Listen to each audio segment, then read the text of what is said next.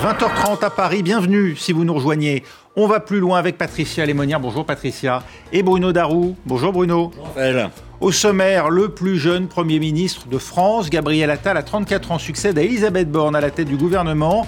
Un Premier ministre déjà dans l'action, il a tenu à être aux côtés des sinistrés des inondations près de Saint-Omer dans le Pas-de-Calais dès cet après-midi. Israël, de son côté, accepte le principe d'une mission de l'ONU sur la situation dans le nord de Gaza, annonce d'Anthony Blinken, le secrétaire d'État américain en visite sur place qui appelle aussi l'État hébreu à cesser de saper la capacité des Palestiniens à se gouverner efficacement. C'est tout de suite, on va plus loin.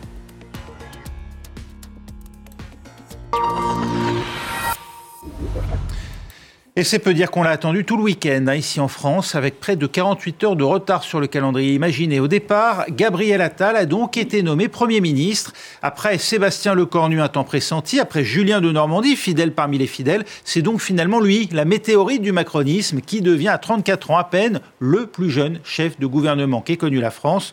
Retour sur la passation de pouvoir avec celle qui est désormais sa prédécesseur à Matignon, Elisabeth Borne. En marche vers sa désormais résidence officielle, l'hôtel Matignon. Elisabeth Borne le reçoit tout sourire sur le perron. L'ancienne chef de gouvernement y a passé 20 longs mois, le temps de porter les réformes les plus difficiles, les retraites et la loi immigration notamment. Je n'ai jamais reculé devant aucune réforme. J'ai mené les projets qui me semblaient justes et nécessaires pour notre pays et j'ai tenu sans trembler le cap fixé par le président de la République. Après avoir applaudi Elisabeth Borne, Gabriel Attal prend à son tour la parole. La voix parfois hésitante, il réagit aux commentaires faits sur son jeune âge, 34 ans, et sa légitimité dans ses nouvelles fonctions. Cela a été dit ces dernières heures, j'ai pu le lire ou l'entendre. Le plus jeune président de la République de l'histoire nomme le plus jeune Premier ministre de l'histoire. Je ne veux y voir qu'un seul symbole, celui de l'audace et du mouvement. Le symbole aussi et peut-être surtout de la confiance, celle accordée à la jeunesse. Et c'est cette même jeunesse que l'ancien ministre de l'Éducation nationale assure vouloir servir aujourd'hui. J'emmène avec moi, ici, à Matignon, la cause de l'école. Je réaffirme l'école comme étant la mère de nos batailles. Dans son discours, le Premier ministre a également promis d'œuvrer au renforcement de la sécurité et des services publics en premier lieu l'hôpital. Les regards sont également tournés vers les élections européennes en juin prochain et l'enjeu est crucial pour le second quinquennat d'Emmanuel Macron. Gabriel Attal souhaite réunir par ailleurs les forces vives du pays cette semaine, mais son premier déplacement, il le réserve aux Français sinistrés de la région Nord-Pas-de-Calais. Euh, Patricia avec Gabriel Attal, on peut dire qu'Emmanuel Macron euh, réussit à innover finalement là où on ne l'attendait pas forcément, tout en restant quand même, et c'était ça sans doute sa préoccupation première, dans sa zone de confort avec quelqu'un qu'il connaît bien. Oui, qu'il connaît bien, puisque vous savez, les mauvaises langues appellent euh, le nouveau Premier ministre mini Macron, hmm. en quelque sorte. Donc effectivement, côté innovation, le président met son double. Hmm.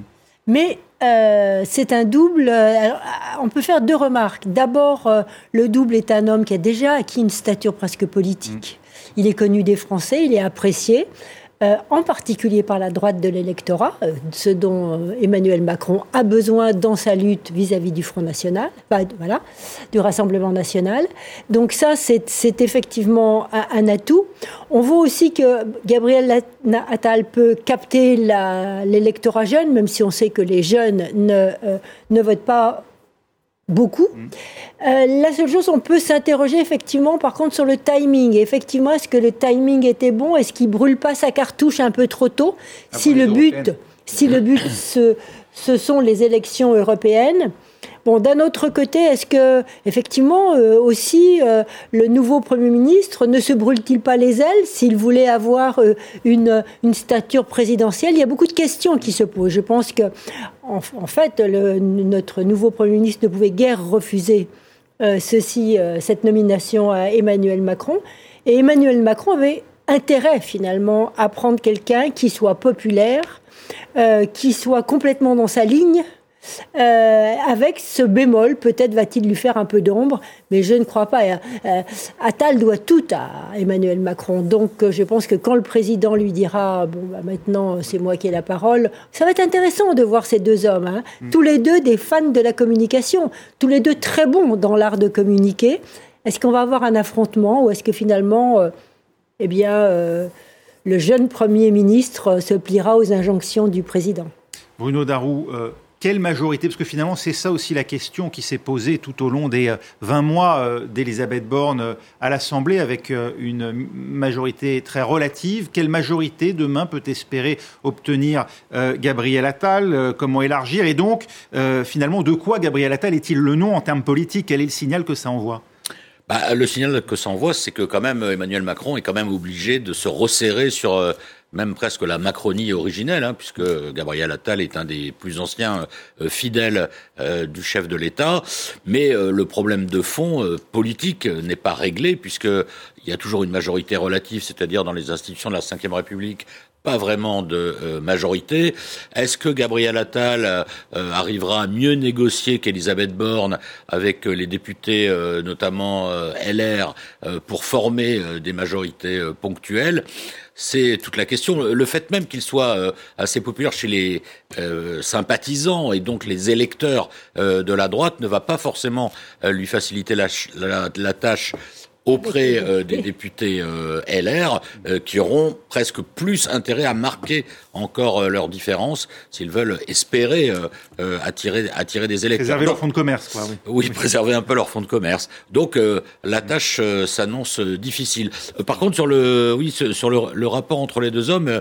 Moi, je pense qu'il aura quand même intérêt à essayer d'exister euh, par lui-même. Hein. Alors, c'est vrai que dans son discours, euh, euh, lors de la passation de pouvoir, il a cité, je crois, quatre ou cinq fois le président de la République pour dire vraiment que, pour signifier qu'il lui devait tout et qu'il était d'une loyauté absolue. Mais enfin, on a vu dans le passé d'autres jeunes premiers ministres qui devaient tout à leur mentor.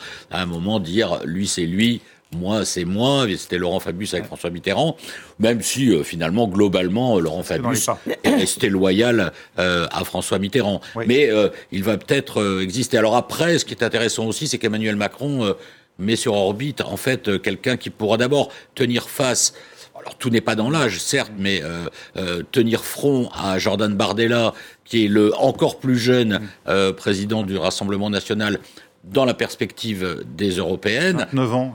Euh, je crois qu'il a même pas encore 29 ans, encore 28 ans. Enfin bon, tout cela est, est, très très jeune et ne nous rajeunit pas, mais euh, euh, voilà, ça, ça, il l'a nommé pour ça, pour les pour les européennes. Alors est-ce que c'est une erreur ou pas? Effectivement, euh, l'avenir le dira, parce qu'en même temps, on peut considérer que comme la situation se présentait mal pour les européennes, ah il fallait essayer de mettre quelqu'un qui pour changer la dynamique de campagne, changer un peu la dynamique. Il met en tout cas en orbite euh, peut-être aussi un prétendant pour 2027. C'est cela qui semble expliquer les lenteurs, en tout cas dans sa désignation, puisque d'aucuns au gouvernement, il se dit que Bruno Le Maire ou Gérald Darmanin auraient pesé contre sa désignation, en voyant peut-être un éventuel adversaire à venir. Ça en dit long aussi sur l'accélération euh, de la vie politique depuis qu'Emmanuel Macron lui-même a, émergé finalement dans la deuxième partie du quinquennat de Hollande, telle une pour se faire élire. On peut désormais bâtir des carrières politiques ici en France, y compris au plus haut niveau, euh, en, en à peine deux ou trois ans. Oui, enfin, on avait eu quand même Laurent Fabius, il ne faut pas l'oublier, il était plus âgé, mais il avait moins de 40 ans. Enfin, c'était euh, déjà le plus jeune. Enfin, bon, maintenant, Gabriel Attal vient de le détrôner.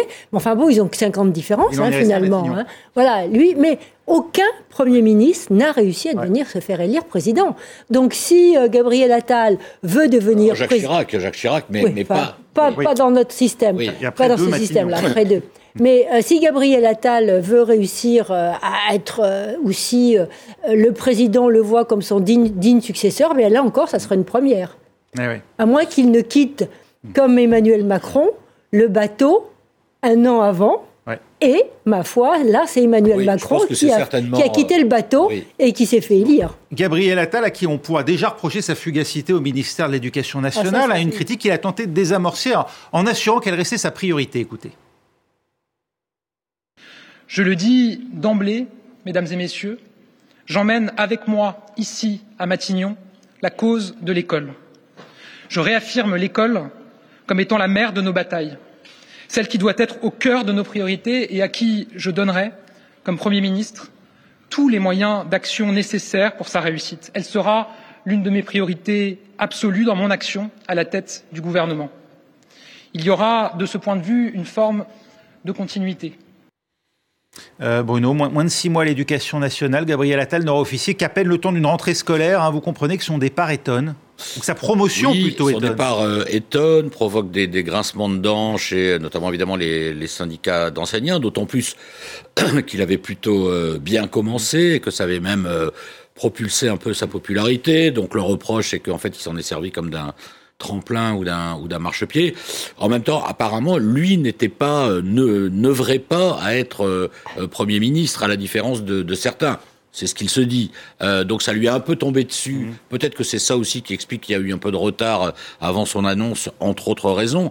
Mais euh, bon, quand on vous propose d'être Premier ministre, que vous avez 34 ans, euh, que vous êtes très ambitieux et que vous êtes très talentueux quand même, puisqu'il a, il a déjà réussi à se fabriquer sa propre image, c'est en même temps difficile de refuser. Donc voilà, là, il essaye un peu de, de calmer les, les reproches. Moi, je pense que honnêtement que ce reproche-là va, va passer euh, va passer assez vite. Pendant qu'on en a en tout cas disserté des qualités hein, de Gabriel Attal, on en oublie le reste de l'équipe gouvernementale. Nul ne sait quand les postes seront, seront pourvus. Et, évidemment, hein, nous ici qui euh, parlons euh, politique internationale, on est évidemment intéressé de savoir si Sébastien Lecornu, qui était pressenti pour Matignon, restera bien aux armées, ou il se dit aussi peut-être un changement au, Quai d'Orsay, Patricia Alors, il y a déjà deux ministres qui ont dit qu'ils ne pouvaient pas bouger. Hein, c'est Bruno Le Maire et Gérald Darmanin, eux, ils ont l'air très heureux dans leur ministère. Alors qu'on avait pourtant imaginé au Quai d'Orsay. Oui, voilà. Bon, donc pour l'instant, ces deux-là ont, exprimé leurs leur souhait. On ne sait pas si cela va être euh, réalisé. Mais euh, il faut effectivement que l'équipe soit, un, resserrée, parce que c'est ce qui avait été énoncé, et aussi qu'il y ait des poids lourds, enfin les poids lourds de la Macronie. Euh, donc, euh, on va bien voir ce qui va sortir du chapeau. Ça prend du temps parce qu'il faut vérifier euh, leur état par rapport aux impôts, par rapport aux enquêtes, enfin tout ça prend un petit peu de temps. je crois aussi, enfin moi ce qui m'a beaucoup étonné dans cette nomination, c'est toutes les fuites qu'il y avait dans la presse, c'est trois, quatre derniers jours, tout le week-end, ça a cessé de bruisser, de rumeurs, etc. Et on avait un peu l'impression, alors je ne sais pas si mm. c'est la vraie histoire, que, que le président avait un malin plaisir à faire courir la presse derrière toutes les rumeurs qui existaient. Et Vous pensez qu'il brouillait les pistes plutôt qu'il n'était indécis? On connaît euh, son côté disruptif mm. et en particulier, on connaît euh, euh, sa sa défiance, j'ai envie de dire, un peu vis-à-vis de la presse. Donc de temps en temps, on a un peu l'impression que quand il peut s'en amuser, il s'en amuse. Mais bon, et il y avait peut-être aussi quelques difficultés à se mettre d'accord. On a bien vu que euh, le président du Modem était intervenu, que d'autres poids lourds. Et là, Gabriel Attal va avoir des problèmes parce qu'il y a deux personnes qui sont pas très très contentes, en particulier l'ancien Premier ministre, Édouard Philippe. Hmm. Lui, c'est un concurrent direct. Donc je pense, outre euh, Gabriel Attal aura des problèmes avec les députés, comme vous le faisiez très justement remarquer, mais il aura du problème aussi avec quelques poids lourds de la majorité qui ne veulent pas de ce jeune euh, talentueux Premier ministre comme futur président. Bruno Le Maire, dont il fut ministre délégué par exemple, et dont il va se retrouver supérieur hiérarchique. Eh oui, voilà, donc euh, c'est la dure loi du pouvoir. tout d'un coup, il faut se mettre à obéir. ça nous arrive tous. Hein. Voilà. Avoir notre... Ça peut, oui, oui ça nous arriver à tous. C'est le drame des quinquas. Mais, euh, ça, c'est pas faux. Mais, euh, là, là, quand même, pour Bruno Le Maire, c'est voilà, obéir à un gamin de 34 ans, tout d'un coup, qui était effectivement son ministre délégué. C'est, un peu, c'est un peu peut-être dur euh, à avaler. En tout cas, c'est un peu toute la problématique, je, trouve, de, de ce remaniement ministériel, parce que hier soir, le nom de Gabriel Attal était quasiment mm. certain. Il a fallu attendre midi pour qu'il soit confirmé. Donc, qu'est-ce qui s'est passé pendant toutes ces heures? On le saura certainement un jour, mais enfin, on peut supposer qu'effectivement certains poids lourds euh, n'étaient pas contents, voire pas contents du tout. Certains responsables de partis politiques, Modem, Horizon, euh, voilà, euh, faisaient également pression pour peut-être mm. que ce ne soit pas lui. Donc ce qui va être intéressant dans la constitution de ce gouvernement, c'est plutôt qui va être maintenu en fait.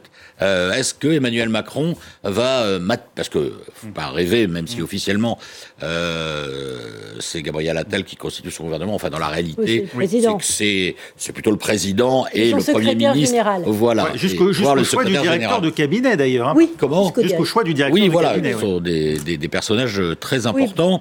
Euh, donc, qui va être maintenu euh, justement dans les poids lourds que qu'on évoquait, parce que on a l'impression que, parce qu'il y a un sens à trouver à ce remaniement, Emmanuel Macron en fait veut voulait peut-être, avec Gabriel Attal, un profil quand même plus politique, moins techno que celui d'Elisabeth Borne. Alors est-ce que ça va se retrouver dans la constitution du gouvernement avec les poids lourds qui sont maintenus, donc Gérald Darmanin, Bruno Le Maire, Monsieur Dupont-Moretti voilà, qui va le remplacer aussi à l'éducation nationale du coup? Ça devient et à la santé. Ça, voilà, il y a la santé puisque Aurélien Rousseau lui a, voilà a, décidé de partir après la, loi sur l'immigration. Quid des euh, anciens ou peut-être toujours actuels compagnons de Gabriel Attal euh, qui ont critiqué la loi sur l'immigration comme euh, Clément Beaune par exemple, l'actuel ministre des Transports. Donc voilà, on va voir tout ce petit jeu et tout ça devrait normalement être décidé d'ici la fin de la semaine. Moi je remarque quand même que les remaniements ministériels sous Emmanuel Macron,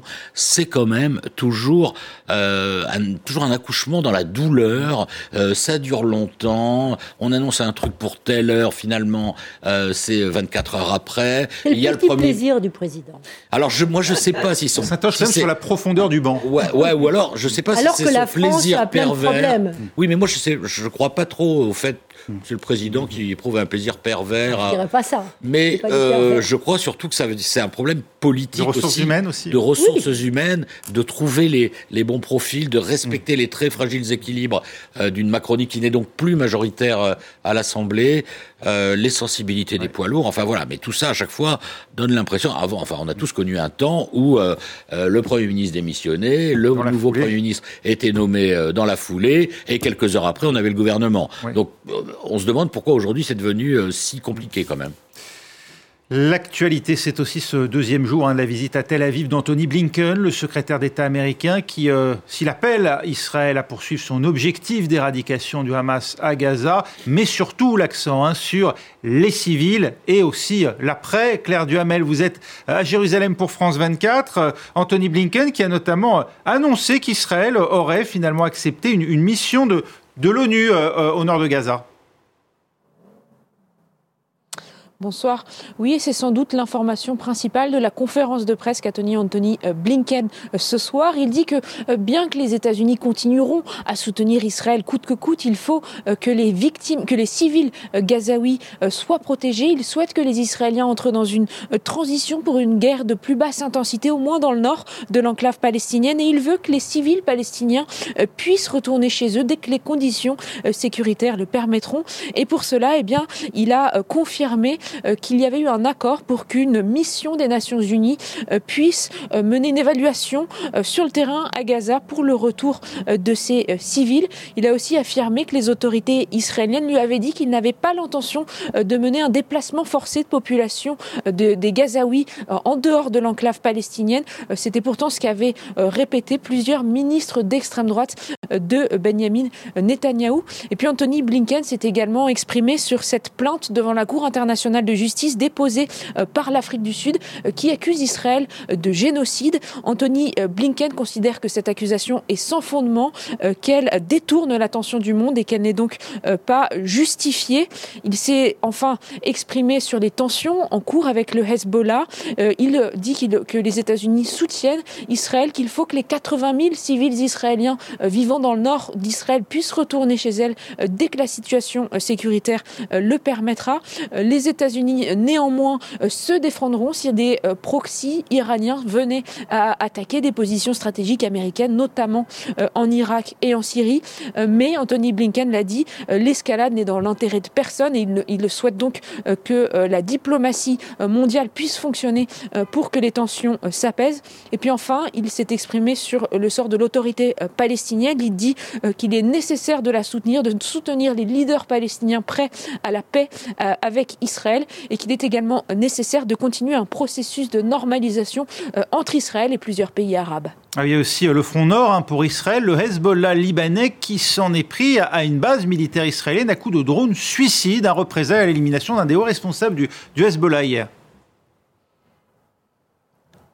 Oui, c'était une journée extrêmement active aujourd'hui sur le front nord, donc la frontière entre Israël et le Liban. le Hezbollah l'avait dit suite au ciblage d'un haut responsable du Hamas puis d'un haut responsable du Hezbollah. Il y aurait une réponse. Aujourd'hui, le Hezbollah a frappé en profondeur dans le territoire israélien sur la base militaire de Safed à 12 km de la frontière. L'armée israélienne a précisé néanmoins qu'il n'y avait pas eu de victimes et pas de dégâts, euh, de dommages euh, matériels euh, très importants. Aujourd'hui, Israël a également continué à cibler des personnalités clés du Hezbollah. Trois membres du Hezbollah ont été tués à une dizaine de kilomètres de la frontière. Et puis, lors des funérailles de Wissam Attawil, c'est-à-dire ce haut commandant du Hezbollah, de la force des forces Redouane, qui a été tué hier par Israël, lors des funérailles de cet homme, Israël a de nouveau frappé une voiture et tué un autre commandant euh, du Hezbollah. Israël l'avait dit, elle entend euh, traquer euh, ses ennemis du Hamas et du Hezbollah à l'étranger si nécessaire. Elle l'a fait déjà en Irak et en Syrie. Et donc désormais au Liban, cela est vu comme des provocations par certains, par certains notamment des autorités libanaises. C'est dans ce contexte bien sûr que les, les Américains veulent tout faire pour empêcher cette escalade. Blinken considère que empêcher l'escalade est possible de façon diplomatique. Les Israéliens l'ont dit, c'est la solution qu'ils souhaiteraient euh, voir, mais ils se préparent néanmoins à tous les scénarios et se disent prêts à une opération militaire de grande ampleur si nécessaire. Si Claire Duhamel à Jérusalem pour France 24, est-ce qu'on reste dans un cycle de riposte graduel, Patricia Lémonière? Nous parlons du Nord. Avec le Nord, le front Nord, donc entre Israël et le Hezbollah. Non, moi je, je, pense que la situation devient de plus en plus tendue dans le Nord. Autant il y a de ça trois semaines, je disais, euh, le Hezbollah veut pas veut pas la guerre parce que l'Iran ne veut pas la guerre, Israël veut pas la guerre parce qu'ils sont occupés avec avec Gaza. Là, je crois qu'on est dans un cycle de réaction action réaction euh, qui est dangereux. Alors effectivement, le, but euh, euh, de l'armée israélienne, c'est de, il s'est annoncé, hein, c'est de repousser la menace au-delà du fleuve Litanie, c'est-à-dire qu'il y a une résolution, vous la savez, c'est la 1701 qui avait été passée après la guerre,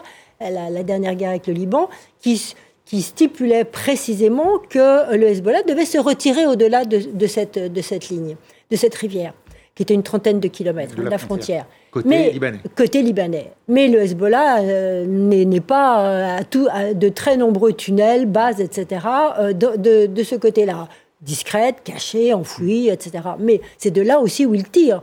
Donc on voit d'ailleurs qu'il y a eu de très nombreux tués hein, du côté des, combattants du Hezbollah. Donc Israël a dit très clairement, nous devons à la limite profiter de cette tension pour repousser le, Hezbollah euh, au-delà euh, de cette ligne. Aujourd'hui, je crois que c'est le Premier ministre euh, libanais, si tant est celui qui est par intérim, hein, qui fait office de, euh, qui, a, qui a déclaré qu'il était prêt, alors on sait le peu de pouvoir qu'il a, mais néanmoins, qu'il était prêt à rentrer dans de nouvelles discussions avec Israël sur les questions de la frontière, parce que la frontière n'existe pas, elle n'est pas réglée, ce n'est pas réglé, toutes ces questions-là. Donc, ces tensions pourraient aboutir à un règlement, mais ces tensions peuvent aussi aboutir à un enflammement. Il suffit que Israël tape au-delà de cette fameuse ligne. Et dans ces cas-là, le Hezbollah ne pourra vraiment pas rester dans le simple jeu de, répondre, action-réaction, comme je l'appelle. Il devra aller plus loin. Et Israël, on le voit, a déplacé des, des lance, des lance-missiles, enfin un système de, précision de tir qui va au-delà, qui, peut aller jusqu'à 300 km, voire plus. Donc euh, là, on, bon, est-ce que c'est simplement dissuasif euh, et est-ce que euh, Benjamin Netanyahu ne sera pas un jour attiré par euh, faire gonfler et croître ce conflit à la frontière, voire plus, pour garder, euh, faire durer cette guerre qui, pour l'instant, lui sert. Bruno Darou, les risques d'extension de cette guerre, est-ce que vous les voyez actuellement dans ce qui se passe dans le, nord d'Israël? Et puis, euh, voilà, la présence américaine qui tente hein, actuellement de modérer un peu les... les, bah, en fait, je pense que tout ça, effectivement, est, lié. C'est-à-dire, je pense que Benjamin Netanyahou, au, au fond de lui-même, effectivement, a tout intérêt euh, pour des raisons personnelles, d'abord pour des raisons euh, politiques, à ce que la guerre dure, euh, parce que tant qu'il est au pouvoir, personne ne peut notamment l'embêter d'un point de vue judiciaire. Et puis il n'y a pas d'élection, parce qu'il y avait des élections, franchement, vu son niveau de popularité aujourd'hui, il serait à peu près assuré de les perdre et il est très embêté par la pression que lui mettent les Américains sur Gaza. Donc, on ne peut pas exclure le fait que, effectivement, sur le front nord, il reste assez belliqueux. D'ailleurs, depuis quelques jours, c'est presque les, effectivement, les Israéliens qui font des déclarations plus euh, belliqueuses que le Hezbollah et les autorités libanaises par intérim qui cherchent au contraire à dire bon, voilà, il faudrait essayer de régler le problème de la frontière. le Hezbollah n'est pas bon réagif, effectivement, comme comme vous le dites, action-réaction, mais n'est pas dans une rhétorique extrêmement belliqueuse. C'est plutôt les, les, les, Israéliens qui disent attention, nous pouvons aller plus loin. si ça continue comme ça, on va aller frapper le Liban. Donc donc voilà, effectivement, on se pose forcément euh, la question de savoir ce qu'il y a vraiment dans, la tête euh, de Benjamin Netanyahu, parce que on le voit, il est quand même obligé de faire des des concessions sur Gaza, euh, bon la, la, la, mission de l'ONU euh, dont on parle, euh, l'avenir de Gaza, euh, Anthony Blinken est allé aussi voir l'Égypte, les Émirats Arabes Unis et les Américains souhaitent très clairement que ces pays participent à la reconstruction de Gaza, euh, tiennent, vous l'avez dit, à ce que l'autorité palestinienne soit relégitimée, a eu cette phrase quand même qui, euh, quand on connaît un peu l'histoire récente, est un peu un tacle pour Benjamin Netanyahu quand Blinken dit euh, que Israël doit cesser de saper les efforts des Palestiniens à se gouverner euh, efficacement. C'est un peu ce qu'a fait Benjamin Netanyahu tout au long de sa carrière en, divisant au maximum les Palestiniens. Donc Malheureusement, euh, la stratégie de Netanyahou euh, n'est peut-être pas celle qui amènera euh, l'apaisement, y compris sur le front nord. Merci beaucoup Bruno Darou, Patricia Lémonière. C'était On va plus loin. Restez avec nous. Prochain journal dans 4 minutes.